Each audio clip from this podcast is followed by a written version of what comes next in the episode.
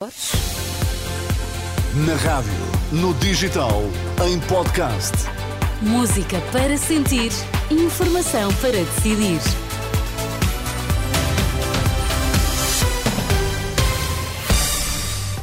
Ora, é o início da sua tarde de quinta-feira. Está comigo Sónia Santos na Renascença. Seja bem-vindo, estamos juntos até às 5.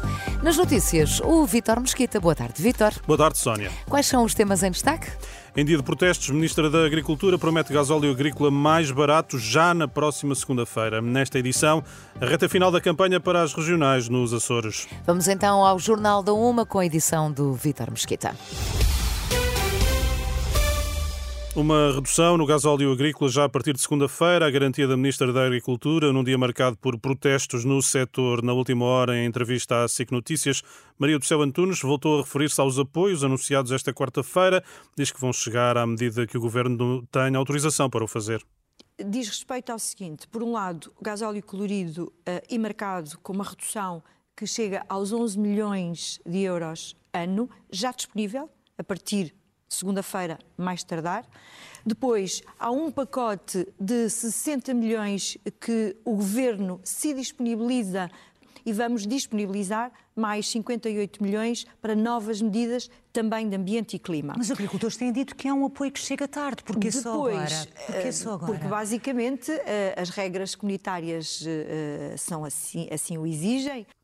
A Ministra da Agricultura, Maria do Céu Antunes, em entrevista à SIC Notícias, hum, a Ministra que reconhece que os agricultores passam por momentos difíceis, diz que nunca teve dificuldades em reunir com os representantes do setor. Entretanto, prosseguem os protestos, segundo os organizadores, sem data para terminar.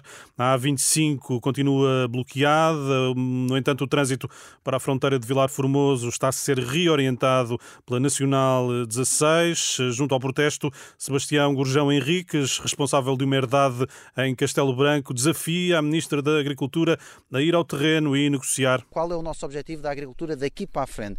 Que a Ministra, for uma pessoa íntegra e vertical, dirige-se aqui à beira, vem falar com os agricultores. Nós temos um porta-voz que nos representa a todos, que é o Ricardo Estrela, e a ministra que negocie o que tiver a negociar com ele. Nós estamos aqui para isso e daqui não vamos sair enquanto não tenhamos essa resposta. Um desafio lançado à Ministra da Agricultura nesta manhã no Alentejo. Apesar de algumas movimentações na última hora, os agricultores continuam a bloquear a A6 em Barca d'Alva. O protesto entrou na hora do almoço. Boa tarde, Olímpia Mairos. Boa tarde, Vítor. Os agricultores não arredam pé e nesta altura estão a almoçar uma refeição que aqui prepararam e que até estão a partilhar com aqueles que foram obrigados a parar porque a fronteira está bloqueada. Uh, Pedro, este é um protesto dos agricultores de Trás-os-Montes e não só e que vai manter-se.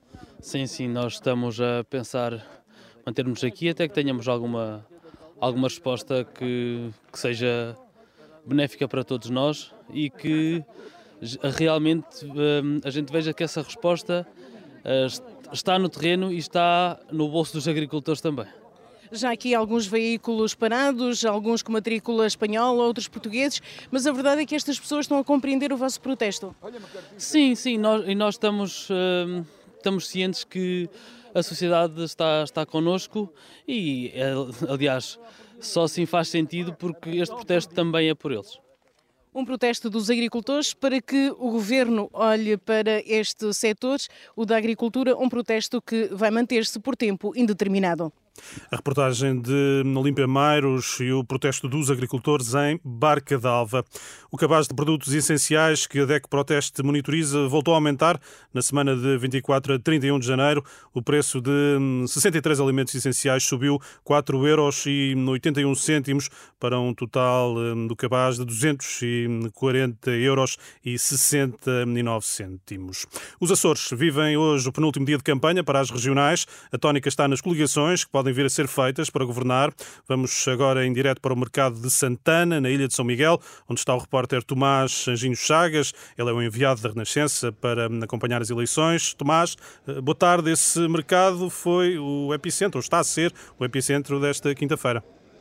Boa tarde, Vitor. Nem mais, foi um dia especialmente agitado para as pessoas que equiparam habitualmente, porque além da confusão normal de um mercado, hoje estiveram aqui três candidatos do PS, do PSD e também do Chega. O primeiro a chegar foi Vasco Cordeiro, o candidato socialista que aproveitou para voltar a dizer que o PSD vai voltar a coligar-se com o Chega e para também garantir que acredita que o PS pode voltar a governar os Açores.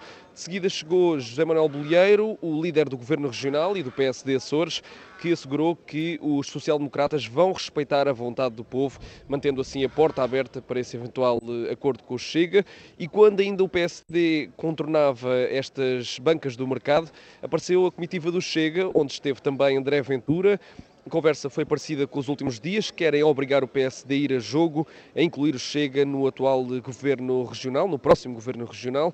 Por isso, Vítor, como dizias, uma manhã tribulada, contou com as pessoas que cá trabalham habitualmente, com os gritos eh, característicos de uma feira para vender frutas, legumes, também há aqui muitos animais, vacas, coelhos, pássaros, cabras, não sei se é audível eh, aí do, dos estúdios, mas passaram também aqui três campanhas, PS, PSD e Chega. As sondagens mostram resultados renhidos, a corrida está a entrar no sprint final. A reportagem de Tomás Anjinho Chagas, a Renascença nas, hum, na campanha para as regionais açorianas. No Conselho Europeu Extraordinário, uma decisão dos 27, 27 em tempo recorde, está aprovado um apoio adicional à Ucrânia de 50 mil milhões de euros no quadro orçamental da União.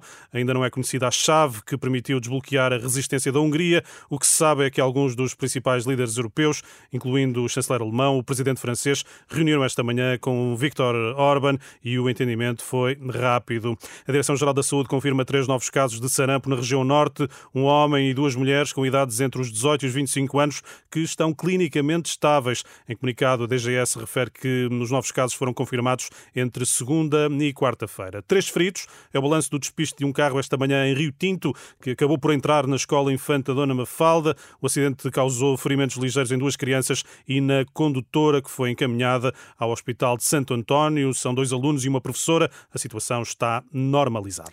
E Vitor, ficamos hoje a saber que a dívida pública está abaixo dos 100% do PIB, são dados do Banco de Portugal, e o país eh, não tinha uma dívida tão baixa desde 2009.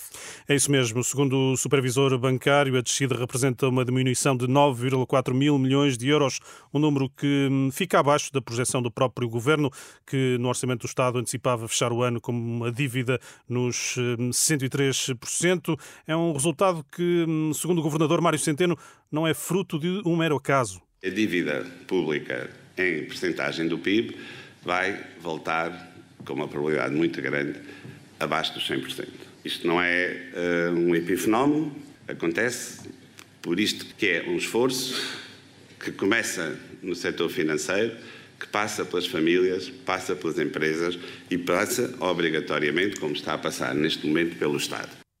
O governador do Banco de Portugal, Mário Centeno, esta manhã na sessão de abertura do Fórum Banca em Lisboa. Na leitura da diretora do Jornal de Negócios, Diana Ramos, este resultado vinha a ser trabalhado desde o início de setembro devido a diversos contextos favoráveis. Temos que olhar para aquilo que foi o contexto económico, ou seja, um, o Ministro das Finanças teve aqui como arma o facto de a inflação ter ajudado uh, também naquilo que foram receitas uh, acima daquilo que era esperado, uh, um excedente orçamental uh, que permitiu também dar aqui alguma liberdade ao governo e depois, uh, como bem sabemos, eh, uma economia que acabou por crescer também mais do que esperado. Isso permitiu, por exemplo, que a partir de setembro a tesouraria do Estado era de tal forma favorável que o próprio Estado deixou de ir ao mercado para se financiar e teve alguma liberdade também nesse sentido. Depois, há aqui alguns elementos que ajudam também a explicar uh, aquilo que foi uh, a redução da dívida, uh, sobretudo aqui junto do final do ano. Ou seja, a partir de setembro, de facto, percebeu-se que já não era necessário ir mais ao mercado, um, e, a dada altura, também uh, houve aqui algumas operações uh, de redução do endividamento, houve recompra de títulos de dívida junto de investidores institucionais que permitiram uh, que o Estado fosse buscar alguma da dívida que tinha emitido no passado e a recomprasse.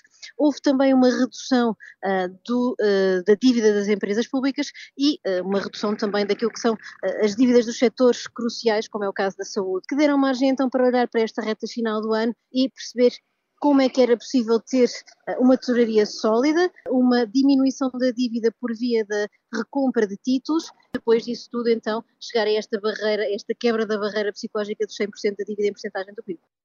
A análise da diretora do Jornal de Negócios, eh, Diana Ramos, ouvida há minutos pelo jornalista José Pedro Frazão. Vitor, temos encontro marcado para as duas, certo? É isso mesmo, até então, já. Até já.